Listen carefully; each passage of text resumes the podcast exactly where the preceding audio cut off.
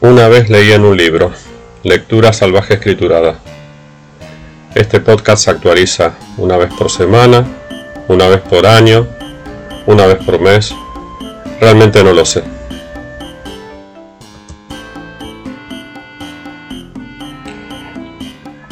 Entiendo perfectamente por qué eligió o le eligieron a Carver el título del último cuento.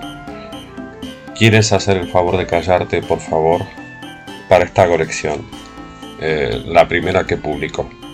Es la historia de una pareja y de una infidelidad pasada de la mujer, lo que se desencadena una especie de drama que, imaginamos, siempre ha estado latente pero es también un mecanismo de relojería que hace funcionar innumerables pares de elementos que se repiten, primero como tragedia y después como comedia, como quien dice, y que seguramente hacen las delicias de los que tienen la paciencia de ponerse a numerarlos para publicar sus listados previa revisión por pares o no.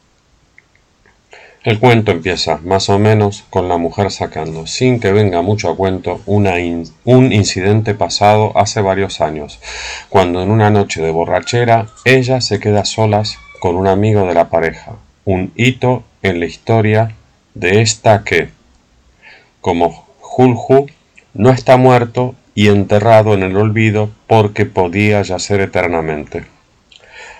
La mujer saca el tema dice que no pasa nada y después de varios tira y afloja en los que ambos quieren pero no quieren, acaba alargándolo todo, aparentemente. O sea, sí, que había tenido sexo esa noche con el amigo de la pareja. Queda algún detalle escabroso por resolver y seguramente hay por ahí toneladas de estudiosos que han publicado que efectivamente pasó esto o lo otro o todo lo contrario, pero en realidad no se puede saber. El tipo se larga de la casa, se emborracha, vive varias aventuras a cual más patéticas y vuelve a casa derrotado y masticando epifanías. Durante su peregrinar se ha cruzado con muchas mujeres que dicen cosas, y cada una de ellas son un juego de espejos con lo que le ha contado su mujer.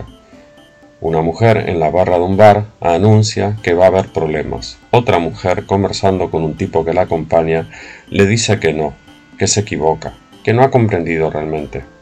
Y así todo el tiempo, con muchas cosas. Evidentemente, es un cuento trabajado al detalle, una animalada como las que hacía Cortázar cuando escribía cosas como Satarsa, por ejemplo. ¿Quieres hacer el favor de callarte, por favor? Es desolador, como tantos cuentos de Carver. Asistimos a la destrucción del protagonista y a su la vida continúa después de momentos de felicidad absolutos que no eran más que ilusiones. Carver no tiene piedad y yo sigo leyéndolo.